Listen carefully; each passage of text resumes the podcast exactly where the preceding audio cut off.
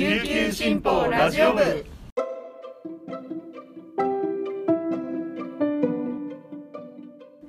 おはようございます。沖縄から届ける声の長官琉球新報ラジオ部です。2021年8月31日火曜日本日のパーソナリティはデジタル編集グループの玉木恵里子が担当します。今日の那覇の予報は晴れ。最低気温26度最高気温32度となっています。はい、もう8月も31日、最後の1日になりました。もう今年も3分の2が終わろうとしています。あと4ヶ月しかありません。通常であれば8月31日というと、まあ多くの、えー、市町村、まあ、多くの小学校で夏休み最後の1日となるんですけれども、まあ、今年は新型コロナウイルスの影響で、えー、臨時休校あの9月に入っても臨時休校を決めている市町村もありますので、例年とはちょっと違う8月31日を迎えている家庭も多いのではないでしょうか。では、本日のピックアップニュースをお届けします。はじめに、沖縄県広域センターのワクチン接種12歳以上に、沖縄県は30日、那覇市と宜野湾市の3会場で実施している新型コロナウイルスのワクチン接種の対象を18歳以上から12歳以上に引き下げると発表しました。3会場の接種体制を拡充し、9月8日から週2回、20代から30代を対象にした予約なしの優先接種も実施します。玉城デニー知事は30日に記者会見し、県がワクチン接種加速化の基本方針に盛り込んだ目標達成に向け、市町村と協力して進めたいと語りました。沖縄県の接種会場で使用するモデルナ製ワクチンは、これまで18歳以上が対象でした。県立武道館と沖縄コンベンションセンターの広域ワクチン接種センターでは8月31日から12歳以上を対象に9月前半分の予約を受け付けます。1週間あたりの接種回数も拡充し、1会場4500回から7700回に増やします。平日の運用のうち9月8日以降の水曜と木曜は開始時間を現行の午後6時から午後3時に前倒しします。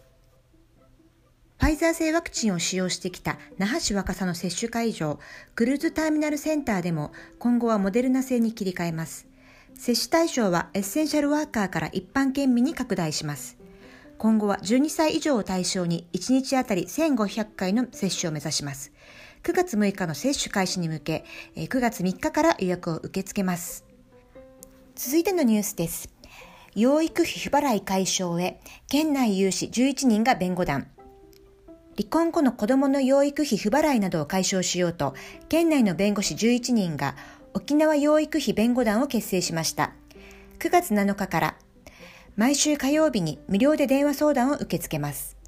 弁護団によると、養育費問題に特化した弁護団の結成は県内初で全国的にも珍しいと言います。団長の山下雄平弁護士は、コロナ禍で養育者の困窮が大きな課題になっている。子供の未来のために少しでもできることをしていきたいと述べました。弁護団は30日、那覇市の県庁記者クラブで記者会見し、養育費の基礎知識などをまとめたホームページを公開しました。当面は無料電話相談を活動の中心とします。山下団長は誰に相談すればいいのかわからないという方たちのために弁護士としてできることをと思って立ち上げたと語りました。最後のニュースです。那覇市の小中24校オンライン授業延期。臨時休校に伴うオンライン授業が那覇市立の小中学校で始まった30日、担任と児童生徒がオンラインでつながらないトラブルがありました。琉球新報がホームページで調べたところ、30日午後8時現在、少なくとも24校がオンライン授業を延期していました。インターネット回線に負荷がかかったことで通信障害が起きたことが原因といいます。那覇市立教育研究所によると、市内の小中学校全53校で一斉にオンライン授業がスタートしたことで、午前8時半から10時までビデオ会議システム Google Meet がつながりにくくなりました。研究所には市内の小中学校およそ10校から問い合わせがありました。各学校はシステムの利用時間をずらしたり、オンラインで課題を出したりしました。以上、本日のピックアップニュースでした。今日紹介した記事の詳しい内容は、琉球新報のウェブサイト、琉球新報デジタルからもご覧いただけますので、ぜひアクセスしてみてください。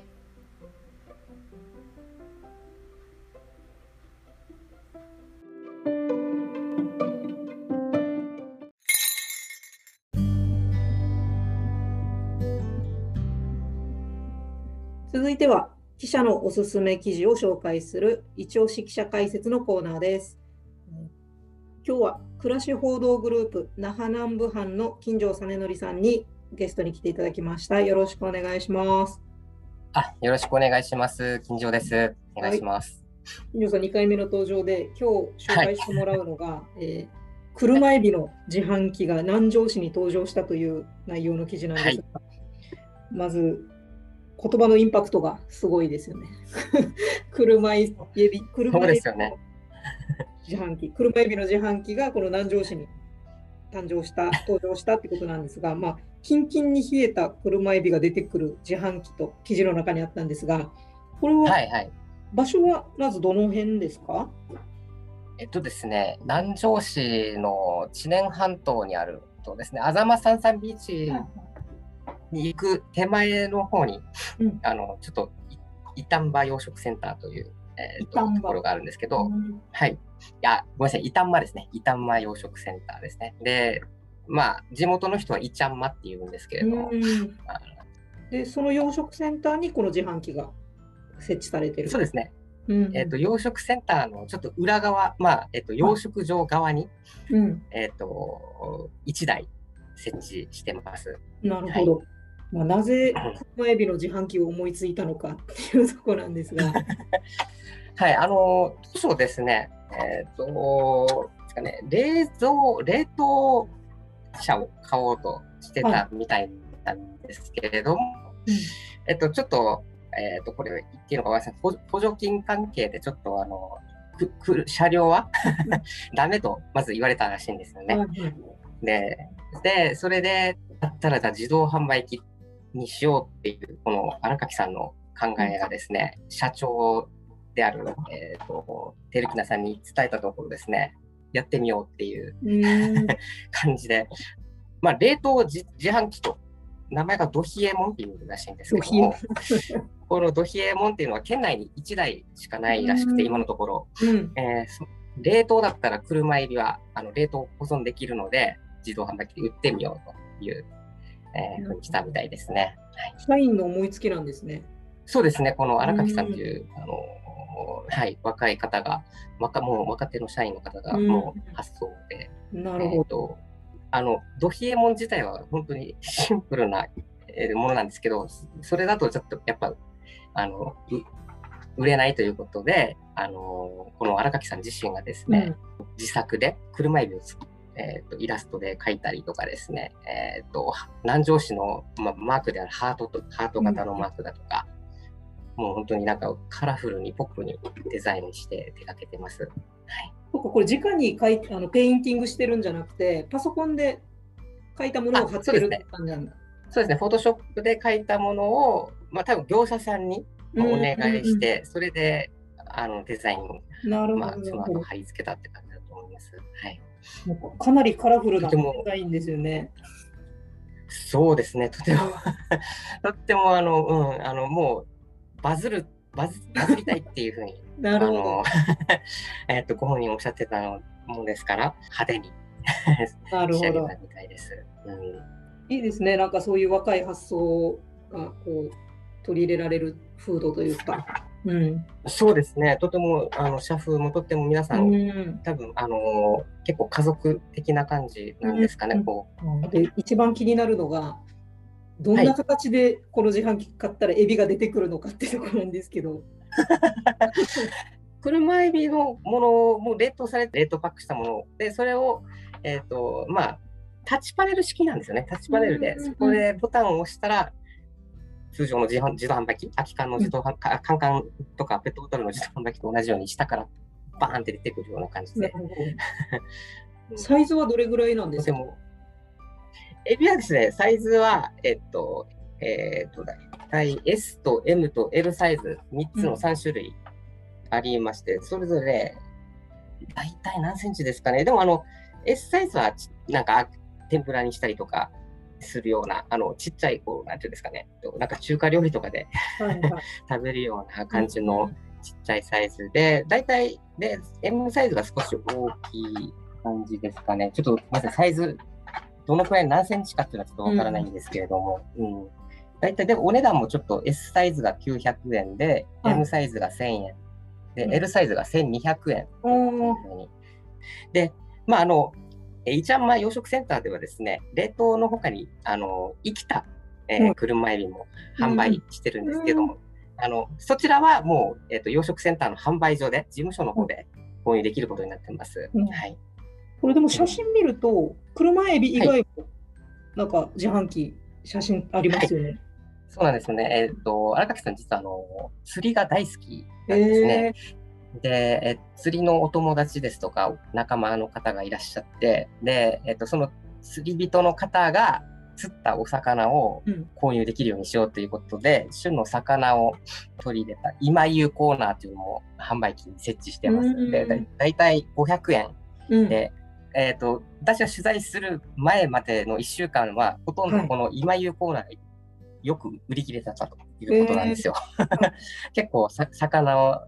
旬の魚を購入している方が結構多かったらしいですね。で、私がまあ取材した後、まあ以後みんな、まあ車エビがどんなものなのかっていうのも結構、うん、えっ、ー、と、興味津々を持って、まあ購入し始める、うん、あ結構売り切れが今は、そのバズりたいっていう思いから始まったっていうことなんですけど、実際の反響はどうなんでしょう、はいもう反響は結構大きいらしくて、まあ、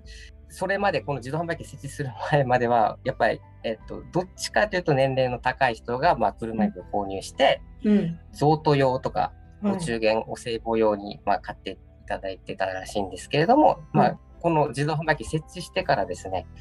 えー、若い人だったり、あるあるいは、まあ、家族の方だったり、あるいはツーリングで楽しんでた、方が、この販売機に立ち寄って買っていただいたりとかしていらっしゃるみたいです。で、まあ、このやっぱカラフルな自動販売機ですので、実際に SNS とかで投稿して写真撮ったりしてる方も結構見られるということで。はい。コロナであの、まあ、話題とはいえ、あまりみんなで殺到しないようにっていうのは気をつけながら。そうですね。はい、あと、あの、販売機の前にはヤギもいらっしゃる。えーヤギがいらっしゃる。ヤギもいるみたいなので、ぜひ。車エビ買いながらヤギとも、ヤギも見て。うんうん、そうですね。じゃあ今日は車エビの自動販売機について話してもらいました。ありがとうございました。はい、ありがとうございました。